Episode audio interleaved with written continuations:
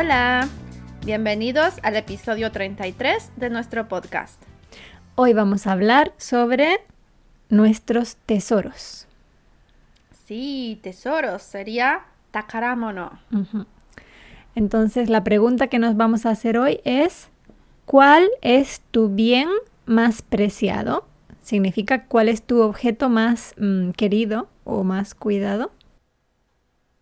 Más valorado. Hoy vamos a presentar dos tesoros cada una. Y bueno, obviamente también vamos a explicar por qué ese objeto es tan importante en nuestras vidas. Entonces, ¿te gustaría empezar a ti? Mm, bueno, voy a empezar yo entonces. Vale. El primer objeto, muy preciado, es muy simple, pero yo creo que es el tesoro más, más, más preciado que tengo.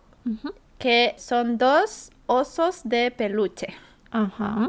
como Teddy Bear. sí, hay uno un poquito más especial que el otro, pero en el fondo los dos son especiales. ¿Y dónde los tienes? Tengo aquí en mi casa, siempre los he llevado conmigo donde he vivido. El primer osito que tuve me lo regalaron mis padres cuando yo tenía dos años. Y este osito se llama Pepín. sí, y todos los días dormía con él. Todos, todos, todos. Ya hasta grande incluso. Oh. Yo ya era adulta y seguía durmiendo con Pepín. Oh. Luego, cuando yo tenía unos siete años, llegó otro osito, que es un oso panda, que se llama Pepe Panda. ¿Te gusta mucho ese nombre, no? Sí, mi mamá es fanática de Pepes, entonces ella le puso, de hecho, los nombres, Pepín y Pepe Panda. Y también se agregó a mi cama Pepe Panda, así que yo dormía con dos osos. A veces no tenía yo mucho espacio porque yo quería que ellos tuvieran suficiente espacio para dormir. Entonces yo dormía en una orilla. ¿Son muy grandes? Pepe Panda es un poco grande. Pepín es pequeño. Mm. Entonces a veces mis padres me dicen, ay, pero eh, no estás durmiendo bien porque estás dando mucho espacio a tus, a tus osos, tú, tú tienes que dormir en toda la cama. y yo, no, no, porque ellos también tienen que dormir bien. y bueno, yo dormí con ellos, como te dije, ya hasta que era adulta, de verdad, todos los días, todos los días. Ahora están muy feos, están muy desgastados, Mm. están muy viejos.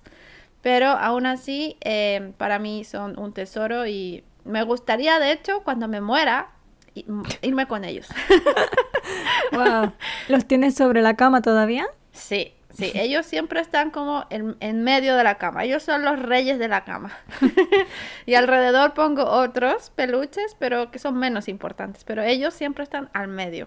¿Y Lupito no los quiere tomar? Lupito, bueno, Lupo es mi perro. No, porque al principio los quería tomar, pero yo siempre le enseñé que no. Así que él sabe que, que los peluches no se tocan. Así Ah. que no, nunca los ha, los ha mordido. Siempre están bien, a salvo. No, me muero, me muero. Si los muerde o los rompe, me muero. Él entiende que no son para jugar, ¿no? No, no son para jugar. Exacto. Sí, es muy simple el tesoro, pero bueno, son recuerdos de infancia. ¿Y tú, Tere, cuál es tu tesoro más preciado? Bueno, pues uno de mis tesoros más preciados es un collar que siempre llevo puesto, que lo llevo todos los días y que, mm, bueno, es más preciado para mí porque me lo regaló una persona muy especial. Ujú. Bueno, collares, nécores, Sí. ¿verdad? sí, sí, y lo tengo desde hace más o menos 10 años. Bastante, 10 Mm, años. Sí, casi durante estos 10 años casi siempre lo he tenido puesto. Algunas veces lo cambio por otro un poco, pero generalmente siempre llevo este. Pero este collar eh, es importante para ti. Bueno, primero porque te lo regaló una persona especial. Pero ¿es solamente por eso o también te gusta el diseño? Sí, el diseño me gusta mucho, es muy simple, creo que, no sé, como elegante. ¿Y cuál sería el diseño? Es simplemente una piedra.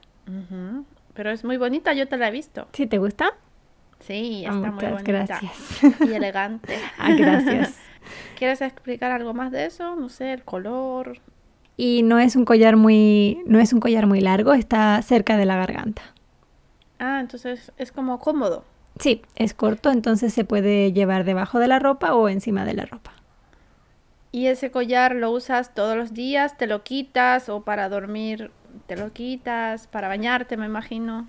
No, no me lo quito nunca, lo tengo siempre. ¿En serio? ¿Para dormir, para Sí. bañarte, para todo? Para bañarme, para dormir y para todo. Eh, Creo que no me había fijado en eso. ¿No? No. Siempre, siempre lo llevo. Bueno, es que es pequeño, entonces quizás no me he fijado que siempre lo tienes. O sea, sí te lo he visto, No. pero no me he Mm. fijado que todo el tiempo.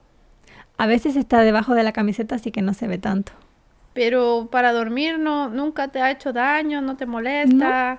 No, En no. la garganta. Ya estoy tan acostumbrada a llevarlo que no, no me doy cuenta de que lo tengo. ¡Wow! Pero no te lo quitas para nada. Para nada. Increíble. Creo que no podría. Lo perdería, yo creo. Si me lo quito, lo pierdo. Ah, porque también está Mm. la posibilidad de que se te pueda enganchar, que pueda quedar Mm. eh, tomado en algún lugar y se te rompa, ¿no? Lo he pensado alguna vez, pero bueno, ha durado 10 años conmigo, así que probablemente vaya a durar mucho más tiempo. Pero a ver, espera. Lo llevas 10 años en tu cuello sin quitártelo. No sin quitármelo porque muy poquitas veces he cambiado a otro collar, pero puedo decir que durante 10 años, quizá 8, seguro lo he llevado sin quitármelo. ¡Wow! Eso no lo sabía. Esa es una información nueva para mí. Ah, sí. O sea que tu collar ya es parte de, de tu cuerpo. más o menos. Interesante. Sí. Pero si tú quieres algún día, no sé, ponerte un vestido y llevar un collar diferente, ¿te lo quitas o te lo pones encima de ese? Si algún día me quiero poner un collar especial, yo creo que me quitaría este. Ya. Para que no se enganche con el otro collar o no se enrede. Pero por la noche al volver a casa quizá me volvería a poner este collar. Ah, ya, entiendo. ¿Ok? ¿Cuál sería tu segundo tesoro?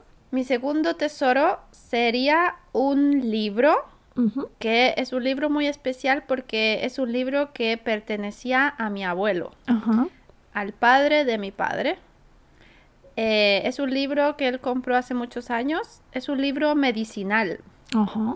Sí, dentro puedes leer em, beneficios que tienen ciertas plantas. Y hay muchísimas plantas de hierbas que em, te dice los beneficios, por qué tomar esa hierba.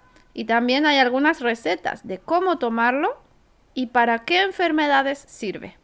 Entonces creo que es muy útil. Ajá. ¿Y lo lees con frecuencia? No, la verdad es que no lo leo con frecuencia, sinceramente. eh, no lo he leído completamente, lo he leído por partes, pero es muy interesante. Lo que pasa es, no sé si es mi impresión, pero creo que en Japón es un poco difícil encontrar hierbas, porque no sé, en Chile hay muchos, muchas tiendas naturales, como naturistas, donde es súper fácil encontrar hierbas. Incluso puedes encontrarlas en algún cerro, como en la calle, en el jardín de alguna persona. Es fácil encontrarlas. En cambio, aquí en Japón, no sé, quizás hay tiendas de, de hierbas, pero no es algo común. No. En España también tenemos una, un tipo de tienda que se llama herbolario, Mm, donde se pueden comprar hierbas o diferentes infusiones, mm, em, suplementos o algunas cosas naturales, pero me he fijado que aquí no. mm. Y si hay en alguna tienda orgánica o en algún supermercado, suele ser súper caro. Entonces es como un producto muy, muy, muy especial. Sí, es cierto. Mm. Entonces, por eso mismo, a veces no quiero leerlo porque voy a decir, ay, quiero hacer esto. Ah, pero no tengo la hierba. Mm, sí. Entonces, como que para, no sé, si estuviera en Chile, creo que sería mucho más fácil encontrar las hierbas y, y hacer las infusiones y té y, y cosas. Pero aquí se me hace un poco más difícil. Sí, pero ese libro em, quiero tenerlo por siempre porque es el único recuerdo que tengo de mi abuelo. Mm, ¿Y el libro está bien cuidado? Sí, está muy, muy bien cuidado. De hecho, ese libro lo quería mi papá. Entonces mi papá le pidió a mi abuelo que ese sería el- la única cosa que quisiera tener de él. Así que mi abuelo se lo regaló a mi padre. Y a mí me gustaba mucho ese libro, así que mi padre decidió dármelo a mí. Mm, qué bien, ¿no? Pudiste traértelo. Sí, sí, sí, lo tengo conmigo. ¿Y otro tesoro que tengas, Tere? Em, el segundo mío también está relacionado con mi abuela, en este caso. Es un bolso de mi abuela que me regalaron mis tías después de fallecer mi abuela. Y en ese bolso mi abuela tenía em, un rosario dentro. Entonces cuando yo utilizo el bolso, bueno, no he sacado el rosario porque es un recuerdo de mi abuela, está todavía dentro tal cual, ella lo dejó.